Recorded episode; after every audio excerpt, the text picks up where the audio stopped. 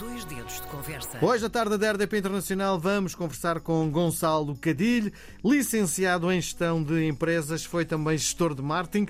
Hoje, a sua profissão, falo de uma forma profissional, é viajante.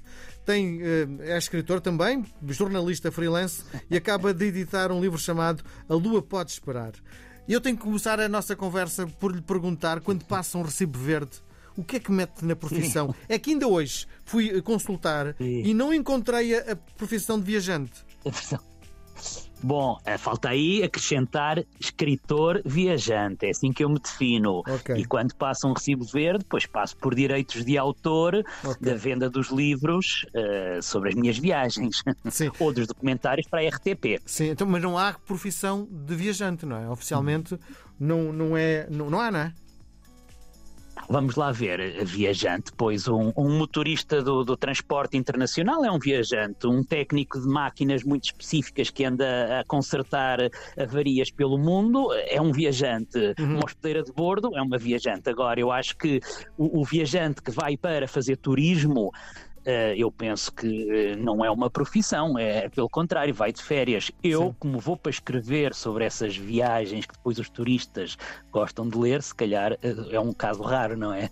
Sim. O meu, o, o meu, a minha profissão, o meu trabalho, para a maior parte das pessoas, é a ideia que têm de ir de férias. Sim. Qual é o encanto, na sua perspectiva, de viajar? Né? Bom, eu acho que viajar é daquelas pulsões fundamentais da humanidade. Se calhar foi por isso que eh, há 40 mil anos, 70 mil anos, abandonámos a África e começámos, como Homo sapiens, a vaguear pelo mundo, não é?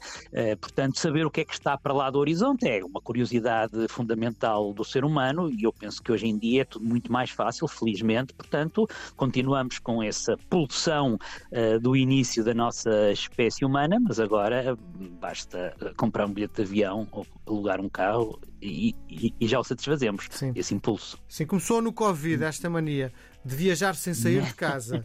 é, aquela Então agora está muito em voga hum. de poder assistir, lá, ir visitar o, o Louvre sem sair da, da, sua sala.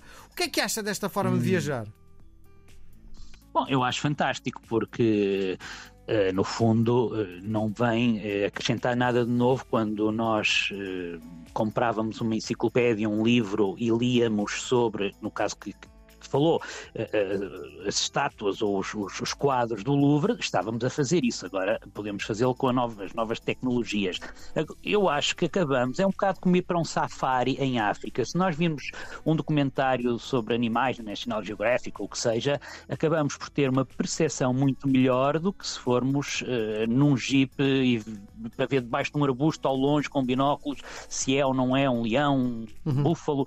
No Louvre, pois claro, com centenas de pessoas à nossa volta, todos a quererem passar à frente, que tranquilidade é que nós temos para apreciar uma obra de arte. O uhum. exemplo que deu é ótimo, quer dizer, se eu puder ver numa enciclopédia, num livro bem ilustrado ou uh, num, com as novas tecnologias, o, o que em, em, no, no, lugar seria complicado, pois uh, acho fantástico. Sim. Como é que foi que um dia decidiu deixar a sua vida tranquila para passar a ser viajante? Bem, se calhar a minha vida passou a ficar tranquila quando me tornei viajante. Estava inquieto antes de conseguir dar esse passo.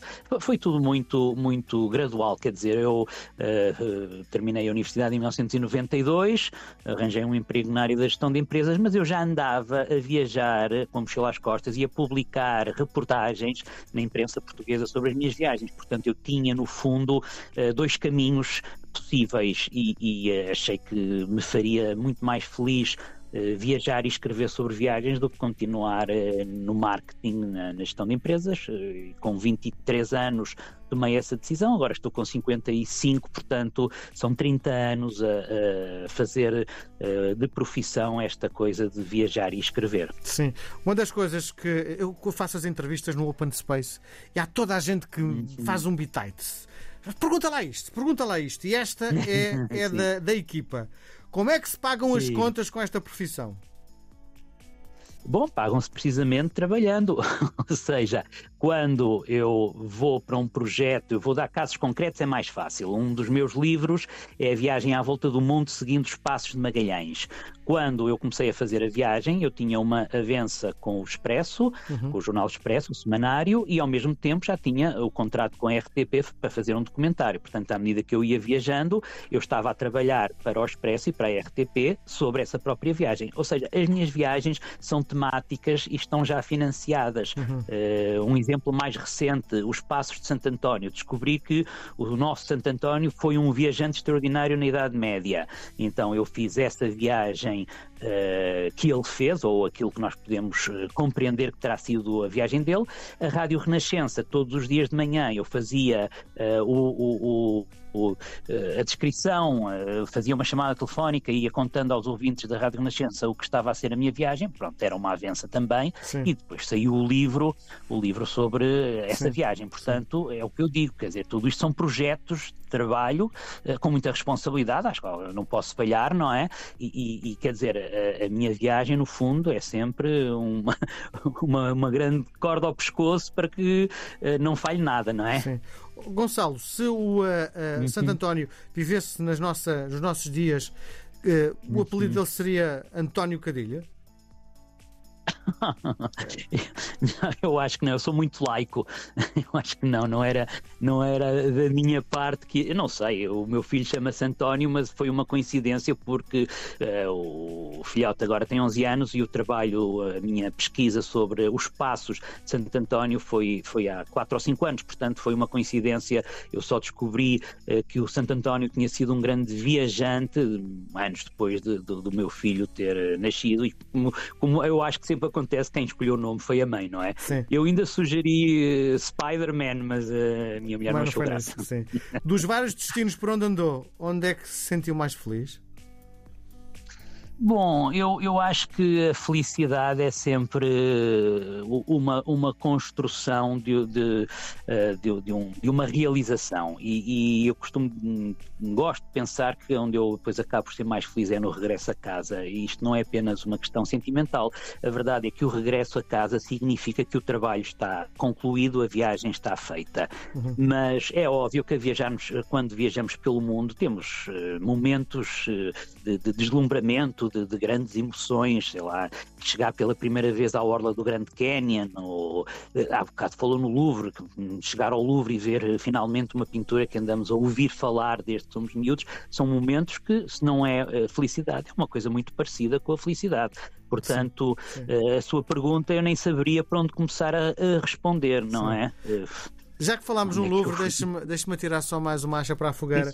Antes, antes de entrarmos propriamente no, no universo deste no seu livro, uh, consegue-me explicar porque é que uma pessoa vai ao Louvre, passa horas à espera da sua vez para chegar à frente da Gioconda e quando chega à frente da Gioconda se vira de costas para a Gioconda para fazer uma selfie. Explique-me o que é que se passa na cabeça das pessoas depois de tanta espera. A primeira coisa que faz é virar-se de costas. Eu não sei, teria que perguntar isso às pessoas que têm esse comportamento, porque eu nunca, nunca fiz isso, nunca senti essa pulsão. Eu acho que hoje as redes sociais condicionam muito o nosso comportamento e a nossa maneira de viver as experiências. Antigamente, eu acho que tudo era mais sereno, mais ponderado, e hoje em dia, eh, como nós somos inundados cada vez que pegamos no telemóvel com estas uh, fotografias e, e onde a experiência é toda muito superficial, acabamos por adotar também esse comportamento sem pensarmos na, eh, na atitude que estamos a ter. Eh, eu, como comecei a viajar antes de existirem as redes sociais, eh, continuo a cultivar o assombro e a, e a, recordar o privilégio que é poder chegar onde quer que seja, ao Louvre, ao Grand Canyon, e em vez de me preocupar com a selfie, uh, dedico tempo e, e, e espaço para, para absorver um momento. Sim. A Lua pode esperar. Que livro é este? Bom, a Lua Pode Esperar é, é a reedição eh, com, com vários textos novos acrescentados eh, de um livro meu que já saiu há alguns anos e que na altura, quando saiu, teve esse título, A Lua Pode Esperar, porque alguém tinha comentado comigo: opá, tu já foste a todo um lado, só te falta ir à Lua. E eu achei graça eh, e disse: não, não há nada na Lua que me interesse, tudo o que me interessa está aqui no planeta Terra. Uhum. Pronto, e esse foi o título original, mas hoje em dia, que até já se vai à Lua ou pensa-se ir à Lua em turismo, uh, o título até tem outra outra, ambivalência, é que uh, nós temos que perceber o que é que realmente nos interessa como viajantes quando fazemos a seleção de um destino temos que o aproveitar bem. Ou seja, nós hoje em dia podemos ir a qualquer lado. É tão fácil viajar com, com as tecnologias, com as low costs, com, com a força que o euro tem, apesar de em Portugal o euro ter menos força que na Alemanha, mas, portanto, é tão fácil viajar que nós temos que pensar bem o que é que queremos uh, das nossas viagens, senão é, é, é uma crise existencial e, e o título tem um bocadinho a ver com isso. A Lua pode esperar, nós vamos é essa a mensagem do livro: escolher os destinos que nos dizem alguma coisa e vamos investir neles, para não acabarmos a fazer essa, essa, esse comportamento da selfie. Estamos horas à espera, chegamos lá, em dois segundos tiramos a selfie e vamos embora. O livro é também, de certa forma, um manifesto contra essa forma de viajar. Há uma paixão por viagens, mas há também por literatura. Uh, sim, eu acho que há duas formas de viajar. Uma é física, não é? Irmos aos lugares, e a outra é lermos sobre eles. Uh, e hum, no meu caso, que inclusivamente eh, não sou apenas um leitor, sou também um autor, pois essa, esse cordão umbilical ainda é mais forte. Nos meus textos eu faço sempre referência, ou sempre quando, quando faz sentido, referência a outros autores e outras uh, obras, livros que falaram desses lugares para onde eu ando, também para pôr em perspectiva um bocadinho aquilo que eu penso, aquilo que outros autores, grandes autores da, da literatura mundial, pensaram quando fizeram os mesmos percursos. Uh, o, o, meu, o meu contrato, entre aspas, com os leitores é sempre este. Eu espero que o leitor, quando acabe de ler o meu livro, sinta que viajou comigo. Uhum. É essa partilha que, que enfim, uh, eu, que me custa mais, no fundo. É, é, sentir quando acabo de escrever uma página, conseguir transmitir ao futuro leitor a emoção, o privilégio que eu tive ao viajar. Como é a sua técnica narrativa? Consegue nos explicar isso? Sim, geralmente durante o dia vou tomando notas das coisas que me chamam a atenção nos lugares para onde vou percorrendo, depois fica tudo em papeizinhos soltos. Geralmente, três em três dias, paro, uh, quatro, de, pode ser de cinco em cinco dias, paro uh, num hotel, numa cidade mais simpática, quando estou assim em trânsito, e fico a reunir tudo em texto, portanto, a juntar essas ideias soltas, ver se consigo fazer um texto coerente, com princípio, meio e fim e, e, muitas vezes acabo por guardar as ideias e juntá-las passado umas semanas. O processo é um, é um bocadinho assim por associação de ideias, mas portanto eh, escrevo enquanto estou a viajar. É quando está tudo fresco e portanto quando a, leita, a escrita também sai mais mais mais viva mais sim, mais empiada sim mas uh, tem mesmo que escrever diariamente porque isto não não funciona fazer a viagem toda e depois desatar a escrever não é Correto, correto. Uh, depois, uh, bem, a memória não, não dá para tudo e depois também a minha i, i, pulsão, a minha emoção a escrever perdeu-se se vou tratar disso três ou quatro meses depois. Portanto, por isso é que eu tiro as notas no momento em que as coisas estão a acontecer e que eu acho que, que, que me estão a, a, a me estão a, a a criar alguma, alguma emoção e depois, eh, passado poucas horas ou poucos dias, tem, tem que ficar tudo registado. Viagem com o computador, naturalmente, e portanto as primeiras notas são no papel, sentado num autocarro ou a fazer trekking, o que for, e depois então eh, passo para o computador. Para quem ainda nunca pegou num livro seu, uh, isto é um uhum. guia de uhum. viagem? É um roteiro de não, viagem? Não é. É, é o não. diário de um viajante? É, é, Explique-me só para quem ainda não olhou para o Muito livro. Bem. Sim, é, é uma, um misto de diário do viajante, mas sempre com o cuidado de não cair no egocentrismo e descrever-se coisas que só ao viajante interessam. Portanto, esse diário do viajante tem que depois se tornar universal, um diário íntimo que depois uh, diz respeito a toda a gente, por um lado, misturado com muita informação concreta, mas trabalhada sobre os lugares por onde estou a viajar sei lá, a Patagónia é a minha viagem na Patagónia, que só eu é que a fiz, mas uh, pondo em contexto com a Patagónia de toda a gente que foi ou que sonha um dia ir à Patagónia, incluindo os, uh, há bocado falávamos disso, os grandes autores, os escritores que também viajaram pela Patagónia, aquilo que eles disseram acaba por aparecer em pequenas transcrições ao Sim. longo do texto. Bom, há alguns autores de renome em Portugal, e eu posso dizer dois ou, dois ou três, que uh, uhum. são romancistas, fazem a sua carreira como romancistas uhum. e de repente desatam a escrever sobre viagens. Um, primeira pergunta que lhe faço é, é provocação. Estão-se a meter na área que não lhes pertence, na sua área? Não, pelo contrário, eu acho que os meus livros preferidos de viagem, de uma maneira geral, não são escritos por outros uh, autores como eu, que se definem escritores viajantes, mas sim por, precisamente como diz, romancistas que uh, ao longo da vida encontraram espaço para, para fazer um livro de viagens. Claro, temos um exemplo que é demasiado óbvio do Saramago, que escreveu A Viagem a Portugal, não é? sim, é? Ainda sim. bem que o fez, claro. Uh, portanto, como é que poderia ser uma provocação? Como é que eu poderia achar que uh, uh, o Saramago não tinha que escrever esse livro? Mas estou a lembrar, por exemplo, o Alberto Moravia, que foi prémio Nobel italiano, tem, tem um livro fantástico, escreveu quase tudo que ele escreveu, romances, ficção, mas tem um livro fantástico sobre uma viagem à Índia, ou estou a pensar. José Luís Peixoto faz um, um, livro sobre a viagem à Coreia. Eu esta manhã. A Coreia, sim, sim à Tailândia. Sim, sim. Este, uhum. E ainda esta manhã uh, o Afonso Cabral, comecei a ler o livro do Afonso Cabral, uma uhum. viagem que ele faz a pé pela Nacional 2. A pergunta que lhe faço é: uh, uhum. se estes autores romancistas fazem livros sobre viagens, o Gonçalo Cadilho uhum. vê-se também na obrigação de fazer um romance? eu, eu acho que nós, escritores, não podemos fazer as coisas por, por obrigação, senão não vai correr bem, não é? Boa resposta. Uh, um livro tem que ser um objeto muito mais, muito mais uh, pessoal e suave, sem, sem esse peso da obrigação. Agora, está tudo em aberto. Eu acho que onde eu realmente tenho coisas novas para dizer, onde eu acho que o meu trabalho tem sido uh, validado pelos leitores, é, é na literatura de viagens. Pois, quem sabe se um dia me sento e me ponho a escrever um romance, ficção e no final, claro, serão os leitores a, a dizer se valeu a pena ou não uh, esse, esse, esforço, não essa obrigação, uh, ou se é melhor, Gonçalo, voltares para as tuas viagens, que é o que nós gostamos. Sim. Oh, oh Gonçalo, para um cidadão comum, quanto custaria uhum. fazer a, as viagens que, no fundo, o, o Gonçalo descreve? Uhum. Bom, eu, eu, como disse há bocadinho, já ando a viajar há mais de 30 anos e quando comecei tinha muito pouco dinheiro, era jovem, tinha eh, corpo para comer mal e dormir mal, eh, mas, mas e não tinha dinheiro, portanto eh, hoje em dia obviamente tenho outra posição, até porque parte das viagens que eu faço são uh, viagens a liderar grupos de uma agência de viagens que tem um projeto que se chama Viajar com os Autores, portanto aí obviamente são condições de conforto muito boas. Eu tenho passado um bocadinho por toda todas as possibilidades e, e, o que eu acho é que quando nós queremos realmente viajar, arranjamos maneira de o fazer independentemente de termos ou não dinheiro.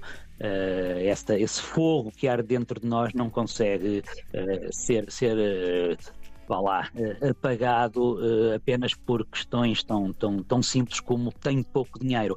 Vou-lhe dar um exemplo do que estou aqui a dizer. Quando tinha 20 e poucos anos, andei a 22, andei a viajar pelo México, que já por si é um país barato, um país pobre, tinha pouquíssimo dinheiro, alimentava-me com leite e amendoins, ficava tão enjoado logo ao pequeno almoço, passava o dia sem, sem precisar de gastar dinheiro sim, sim. em comida. E depois uh, viajava nos autocarros da noite para poupar dinheiro uh, nos hotéis ou nas pensões. Hoje em dia já não tenho idade para fazer isso, ficava três ou quatro dias a recuperar de uma noite dessas, mas quer dizer, uh, há muitas maneiras de, de, de, viajar gastando pouco dinheiro. Uma pequena dica: quanto mais tempo estivermos em viagem, menos gastamos. Ou seja, ir para um sítio por uma semana ou ir para o mesmo sítio uh, por um mês, paradoxalmente, nós acabamos por gastar menos dinheiro se formos mais tempo. Em vez de irmos para um hotel, podemos alugar um quarto, em vez de ter que andar a comer em restaurantes, podemos comprar num supermercado e começar a cozinhar regularmente em casa. Enfim, são, são pequenas, pequenas dicas não é? que depois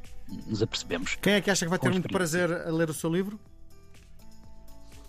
Bom, o livro hum, vai a muitas regiões do mundo, portanto, eu acho que quem sonhou, por exemplo, em ir à Namíbia encontra lá a Namíbia, mas quem é um amante das canções de Jacques Brel ou da pintura de Paul Gauguin pode encontrar outro prazer completamente diferente, porque eu uh, viajei até à Polinésia, às remotas remotíssimas Ilhas Marquesas, onde estes dois artistas franceses, bem, o Brel era belga, uh, decidiram uh, terminar os seus dias. Portanto, é um livro que tanto fala de questões mais culturais para a viagem, como fala de territórios que ainda estão completamente uh, no nosso imaginário como sinónimo de fim do mundo.